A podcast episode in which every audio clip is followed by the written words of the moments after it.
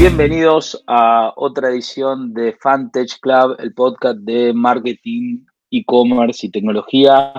Hoy con un invitado súper especial, con Tommy Yakub, que nos acompaña acá eh, en una semana relajada, en, un momento tranquilo, con, nuevos sponsors. ¿Qué estás, ¿Qué estás tomando, Dano?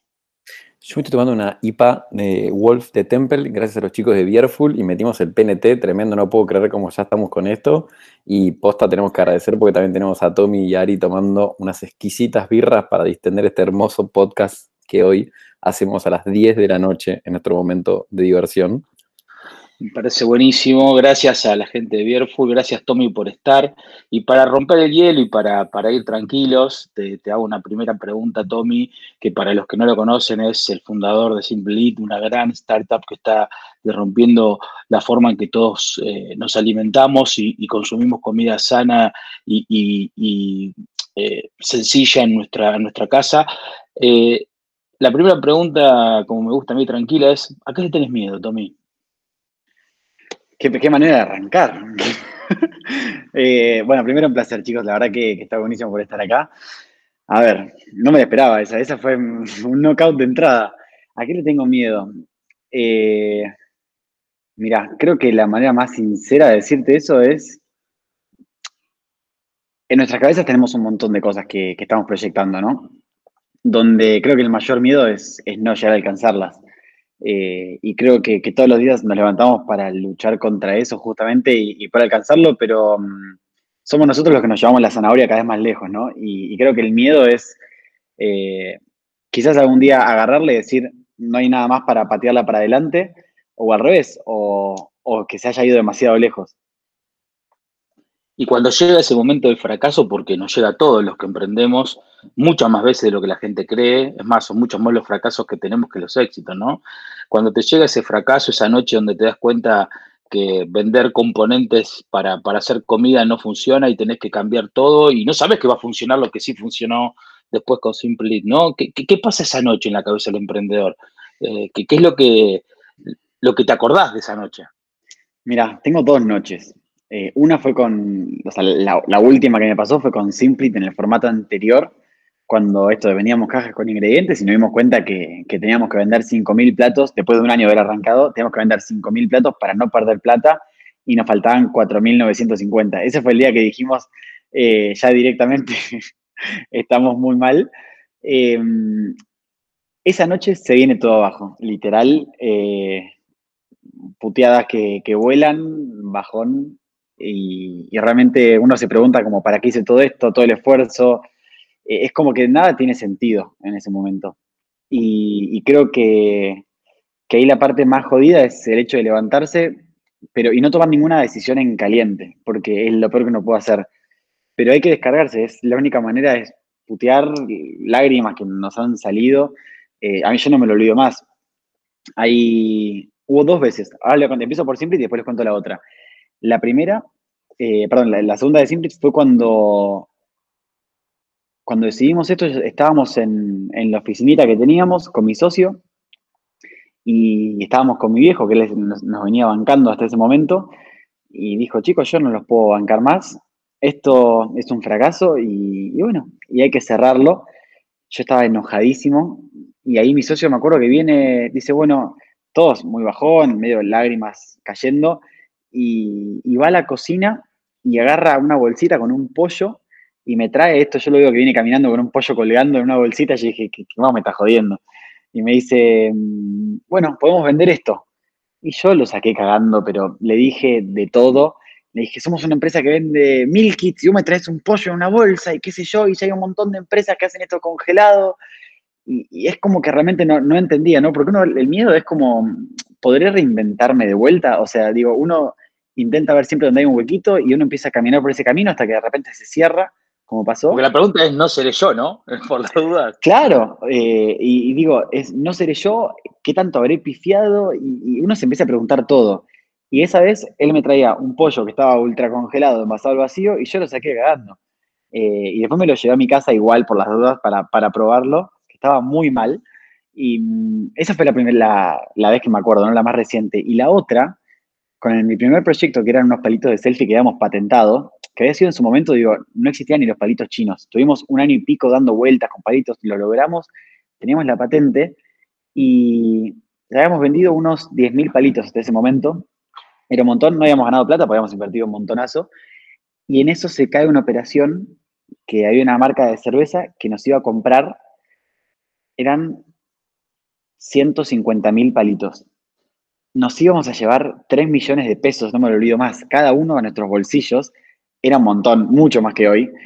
Y de repente un día, eso nos enteramos que se cae. Y ahí otra vez fue, esa fue la primera en realidad, de decir, yo pensé que le iba a pegar con esto, porque entre todo, todos estábamos pensando eso, ¿no? Y, era, y al final no pasó. Y, bueno, creo que, que, son lindas enseñanzas y creo que cuando uno empieza a caer, ya empieza a caer distinto, por lo menos. Siempre es una cagada, eso no es manera, pero digo, por lo menos ya la segunda decís, uh, ya pasé por esto. Es como... es como cuando te caes y ya sabes que vas a poner las manos, ¿viste? Para no darte la cara. La primera estacionás con la cara y la segunda pues ya por lo menos la mano. Claro, o sea, la primera te rompiste la nariz y esta te rompiste la muñeca por lo menos, pero sí. Y ahora, fíjate que ahora estás hablando de como que pusiste las manos, ¿no? Trataste de atajarte, trataste de hacer la, gran, como nosotros decimos, de los deportes extremos, tipo el ninja style, ¿no? Caes y rodás y seguís adelante. Y ese seguir adelante tiene una suerte de hambre o de energía o de fuego que sacas de algún lado. ¿De dónde salió el primer fuego? Porque, a mí me llega el rumor de que más allá, si querés, los palitos de, de, selfie sticks, bueno, sos un gran cocinero, o por lo menos me llegó ese, ese rumor.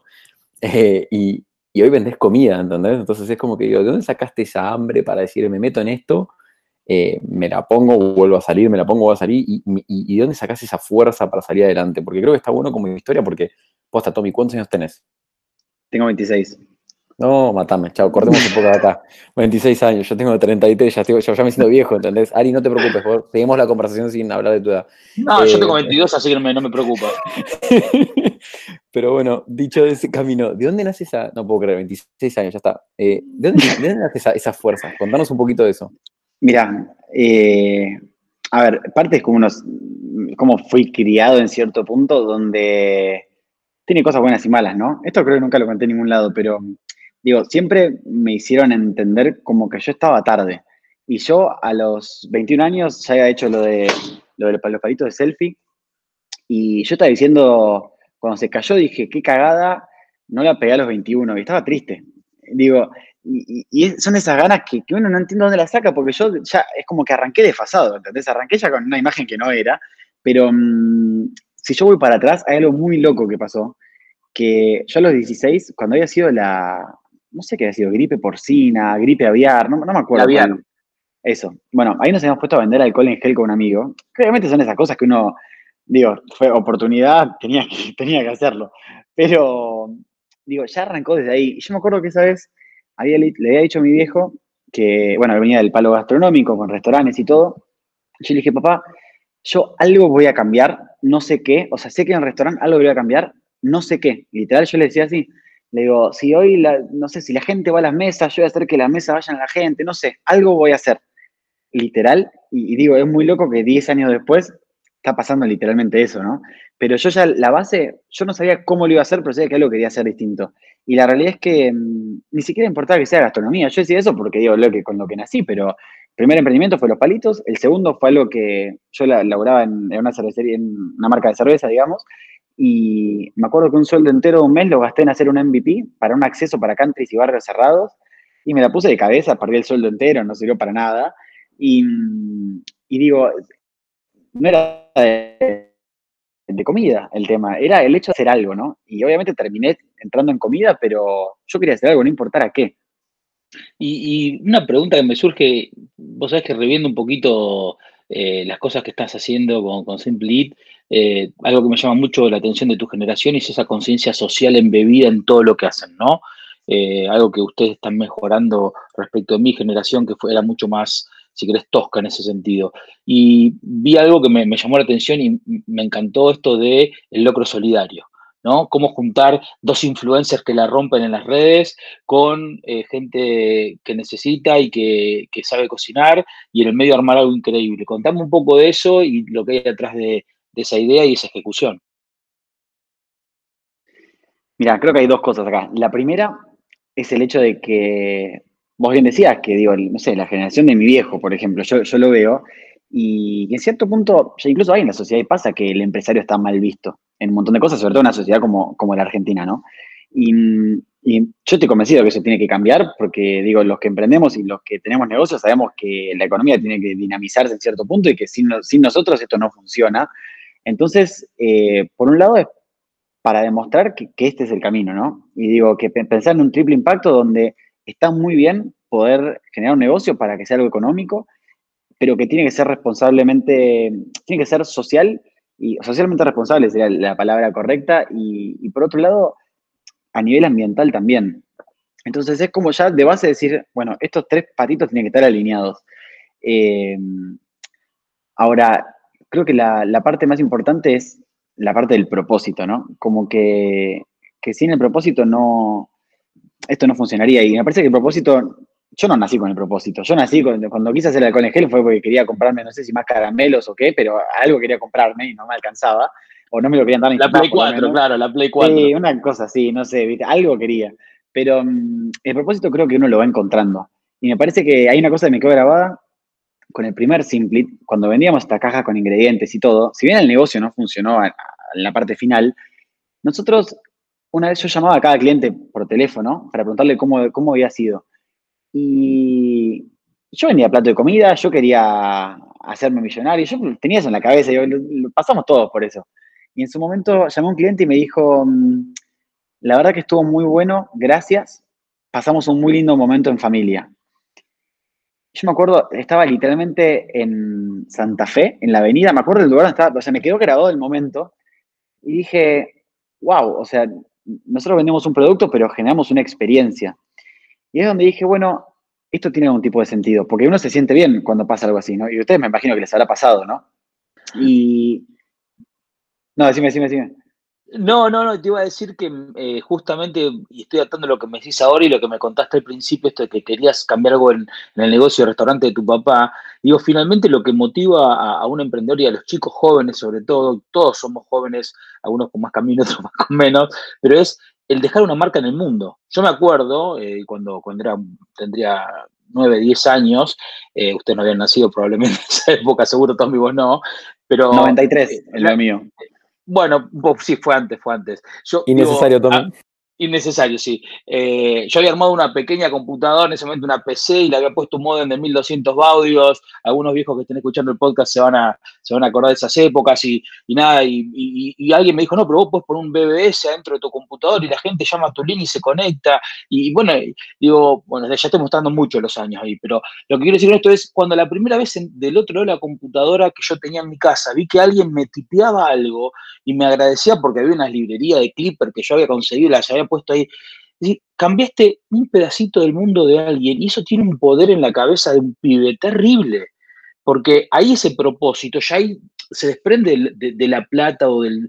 Que, por supuesto todos la necesitamos y es un medio de vida y demás, pero cuando encontrás que vos podés cambiar, aunque sea un poquitito, la vida de alguien, creo que es maravilloso. Por eso, bueno, yo mi, mi carrera docente tiene que ver exclusivamente con eso, es decir, con tocar la vida de la gente tratando de aportarle algo.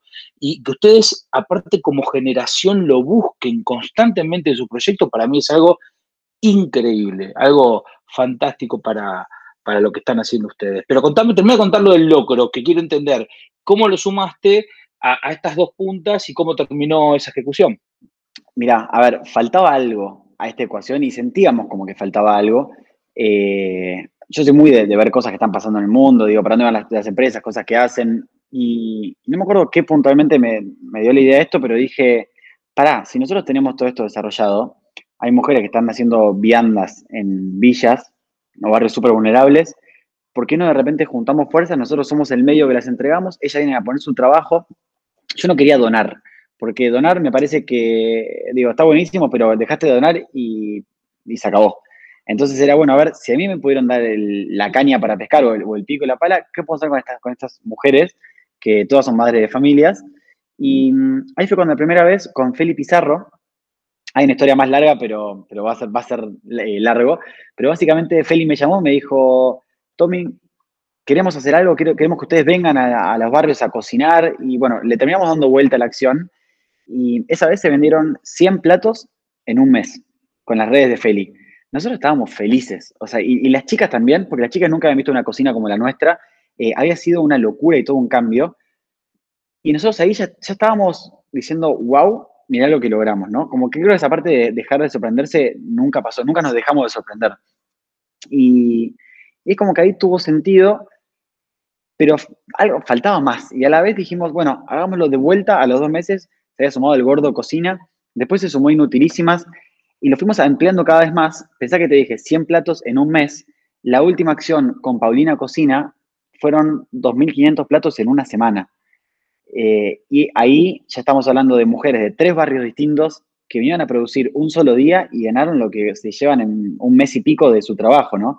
Qué increíble. Donde, al paso algo que fue, fue hace muy poquito, hace dos semanas, me llegó una foto, esto lo hacemos con una fundación, las chicas nos escribieron una carta, me sacaron lágrimas y estaba llorando como, no me acuerdo, estaba en la, cama llorando de noche y, y nos dijeron que una se pudo hacer su casa, el techo que le faltaba, eh, que dijeron que, realmente es como que ellas sienten olvidadas y que nosotros es como que las trajimos a la vida. Y digo, son cosas súper fuertes. Y, bueno, digo, te da ganas de, decir, quiero hacer más. Y, creo que parte, te lo mezclo con una pregunta que hiciste antes, pero mm, todo esto es lo que tenemos. Los emprendedores creo que en cierto punto somos egoístas porque queremos hacer todo esto, pero queremos hacerlo nosotros. Digo, yo, yo digo, quiero dejar una huella, pero la quiero dejar yo, ¿entendés?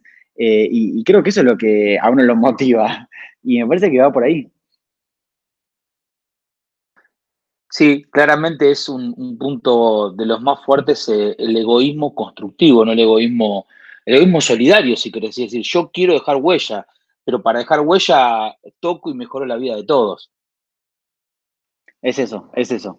Así que, nada, creo que, que la combinación es algo que se va a venir Hoy, lamentablemente, es una innovación pensar en un negocio que sea de triple impacto, pero la realidad es que de acá a cinco años todos deberían funcionar así. Eh, y creo que va a ir pasando. Ahora, Tommy, estamos en una pandemia, ¿sí? Y vos tenés como la suerte de, quedar del lado de la parte del e-commerce, pero esa suerte a veces también tiene sus, sus, happy problems, pero que en esta situación se convierten en problems, ¿no? Como suele decirse, ¿no? Que esto de tipo, che, vendo, vendí, no sé, 3.000 platos, 5.000 platos y la estructura me banca 7.000. ¿Cómo te manejas tener esta pandemia y tenés 26 años? ¿Cómo te preparás para esto? O sea, porque es la clásica del cisne negro y no estás preparado para esto. Lo estudiaste en la facultad y no, no, no, no lo bebís así. ¿Cómo estudié en la facultad y no le presté atención porque en el parcial me copié. O sea, sí. Pero, mira, algo que justo te, digo una cosa, me, me hiciste acordar. Nosotros ahora apenas arrancó la pandemia, eh, fuimos la primera empresa en contactar al SAME para hacer algo parecido, donde donamos, no sé si fueron casi 700 platos a los médicos del SAME después, por suerte, eso se empezó a contagiar, lo empezó a hacer un montón de marcas, Le Pan Cotidiano, un montón de restaurantes también. Eh, pero de hecho, creo que nos encanta romper esas barreras, ¿no? Para demostrar que las cosas se pueden hacer distintas. Eh, me preguntaste qué pasó. Bueno, marzo fue un mes que yo lo tengo, o sea, casi una pesadilla, digamos, porque el negocio explotó, no estábamos preparados y yo nunca digo que no. O sea, más cuando, digo, emprendedores te dicen, ¿querés vender? Sí o no. Sí, sí, la respuesta. Después ves cómo, no importa, ¿entendés? Y, la realidad es que marzo fue un mes, marzo y abril, pero mm, que pudimos hacer frente a una demanda donde vendemos productos y esto se triplicó de un mes al otro, un volumen gigante y, la realidad es que fue muchísimo estrés y creo que ahí entra en juego también el equipo de cada uno, ¿no? Y no solo, no solo mi socio también que tuvo una parte fundamental, eh, pero desde la persona que arma los pedidos, donde salieron todos también a, bancar la situación, porque puede ser un lindo problema, pero termina siendo un problemón. En el medio se nos rompía la cámara de congelados. Eh, no sabía, nos pasó junto. Y obviamente me ve la imagen final, decir, bueno, mirá, mirá cómo crece, ve la curva, de todos nos encanta la curva esa, el, hockey stick, el palito que viene las ventas y explotan. Pero la realidad es que, que fue muy fuerte y fue muy difícil. Y, después era, bueno, a ver, marzo triplicaste, abril eh, lo volviste a superar. Y siempre decís, bueno, el mes que viene lo voy a poder hacer de vuelta, mayo arriba de vuelta, junio de vuelta arriba. Y digo, esas son las barreras o quizás la zanahoria que nos vamos poniendo, ¿no? De la que hablábamos al principio. Y ahora te hago el retruco tuviste la suerte de estar, y creo que nosotros tres, si querés, estuvimos en ese lado de la vereda que, hoy creo que es como un porcentaje chico, porque la verdad es que tuvimos la suerte de este crecimiento, de tener que bancar, si querés, un problema feliz, que es como, digamos, le doy esta, esta capacidad a un equipo que quizás estaba preparado por una cifra y hoy está 10 veces arriba. pensá lo opuesto, ¿sí? Vos le diste laburo a, a mujeres que están en barrios vulnerables, como contaste, estás rompiendo el molde, estás dando vuelta a esto. ¿Qué le dirías a esa persona que en su vida pensó en el online, tiene el doble de tu edad y dice, ¿cómo hago? ¿Cómo salgo? Y, te, la, te, la, duplico. Rubro gastronómico, donde no vendía ni por los last milers famosos de Globo, pedido ya, Rappi, etc. Estaba, tú abrió las puertas, se le cerró la pandemia, tú cerró las puertas y dijo, ¿y ahora qué hago? ¿Qué le recomendarías a esa persona? Mira, creo que, que, hay algo, algo fundamental, algo que charlaba con, con, mi viejo. A ver, los emprendedores, nosotros no, no, inventamos nada. Digo, el online, en el fondo, esto de nosotros hablamos ahora de retención, de adquirir clientes. Los que saben esto y lo que lo palparon de, lleno son la gente, nuestro viejo, la gente de otra generación. Digo, eh, vos te fijas un negocio barrio y tiene más retención que cualquiera de nosotros juntos con todos los e-commerce juntos. Entonces digo, no es que ellos no tienen nada y que el mundo online de repente están vacíos. Y, y creo que esto creo que, que, se empieza a desprender el camino por ahí, donde de repente decís, pará, vos tenés clientes que aman tu producto, porque todos los restaurantes tienen su, su, grupito de fans. Puede ser más grande, más chico, pero digo, siempre tenés a esa persona que va, o a la persona que se va a tomar el cafecito, o la persona que va siempre los, los jueves, o digo, vos, todos tenemos eso. Entonces, creo que es cuestión de, de poder captarlo distinto, y ahí sí ser humanos de decir, mirá, a ver, estamos cerrados, pero tenemos estas opciones, y si esa persona antes te compraba porque le gustaba lo que hacías, no le dejó de pasar. Entonces, eh, me parece que ir por toda esa gente que está retenida en cierto punto, a ellos les está pasando. Digo, no, no es que no tienen nada. La diferencia es que no tienen quizás el canal para contactarlos, pero eso es algo que se va armando y, bueno, se puede estar hasta con panfletos. O sea, si uno está en un barrio y creo que eso no, no tiene que dejar de ser un, un, impedimento. Obviamente que es un bajón la situación y digo, también me, me toca vivirlo por, por, mi familia y sé que sé lo complicada que es, pero um, creo que se empieza a salir desde ahí y no pensar en algo monstruoso que uno va a apretar tres teclas y, y va a explotar, sino que es algo que se construye y eso no es de la noche a la mañana. Sí, está clarísimo. Bueno, Tommy, la verdad que estamos súper agradecidos de este rato que nos brindaste, de la cerveza que compartimos, de te abriste, te abriste a, contar cosas que no habías contado nunca, eh, casi te lagrimeamos como, como con Mirta, ¿viste? Y como con Moria, si querés llorar, llorar, eh, pero creo que es un poco la idea de este podcast que todos los que escuchan vean el lado B de la realidad y que no, no, no compren solamente la, la, tapa de caras donde, donde todo es eh, feliz y hermoso, sino que compren la realidad de todo, todo el mundo, que es esfuerzo, que son noches sin dormir, que son, como bien dijiste vos, muchas veces eh, caer y primero con la cara y después con las manos, pero finalmente volver a levantarse, ¿no? Un poco el mensaje que queremos transmitir es ese, Acá el que llega a la línea final es el que se levanta una vez más la cantidad de veces que se cayó. Mira, hay algo que yo coincido 100% y de hecho me acuerdo mucho cuando estaba en Ditela que había varias charlas y hubo, hubo dos charlas que no fue la tuya, Dano, estamos hablando de otras dos, que vinieron dos emprendedores a contar lo exitoso que eran. Yo me acuerdo otra cosa que me quedaron grabadas, me acuerdo dónde estaba sentado en cada una y, y creo que no hay nada que me haya alejado más que eso porque al que está arrancando o al que quiere arrancar, cuando ves a alguien tan exitoso que te cuenta todo lo, monstruoso, uno dice, bueno, pará, pero yo no sé ni, ni cómo comprar un dominio. Entonces, eh, yo me fui muy frustrado en ese sentido. Dije, no quiero hacer lo mismo que, que me cagaron, entonces me vendieron una imagen que, que, no era. Así que, nada, por ese lado, un placer y, y está buenísimo contar estas cosas. Ahora, pero ahora, ahora me quedo con la, la, incógnita. ¿Y qué te llevaste de mi charla cuando me conociste en Ditela? Mirá, de tu charla me llevé, me llevé lo mismo decir qué lejos que estoy de algo así, porque yo dije, wow, este pibe está en las nubes, pero, pero la realidad es que no diste esa imagen, no diste esa imagen de miren lo grosos que somos, sino que vos lo fuiste contando de una manera más humana de cómo lo fueron construyendo y de lo, digo, que había arrancado de un grupo de gente haciendo skate o longboard en su momento, no me acuerdo exacto cómo era, pero, pero contaste de una manera genuina de cómo eso fue generando, no, no llegaste diciendo, chicos, nosotros auspiciamos los X Games y, y, miren lo alto que estamos, sino que se fue construyendo y mismo vos lo contabas como sorprendiéndote de lo que iba pasando. Eh, que eso creo que son dos historias distintas, son dos mensajes distintos que se transmiten. Totalmente, Tommy. Gracias en serio por ayudarnos y por participar en este hermoso espacio de tomar birra y charlar. Y de vuelta creo que el mensaje que estás transmitiendo es el mismo que intenté transmitir en esa charla y que creo que Ari transmite día a día a un montón de personas. Así que gracias por participar. Y que llegó, parece que llegó. Bueno, bueno muchas gracias, gracias, Tommy. Gracias a todos los que escuchan el podcast y como siempre nos pueden contactar en hola@fantechclub.com, nos dejan las sugerencias, nos dan un poco de feedback y agradecidos de que, de que pasen este rato escuchándonos. Nos vemos en la próxima.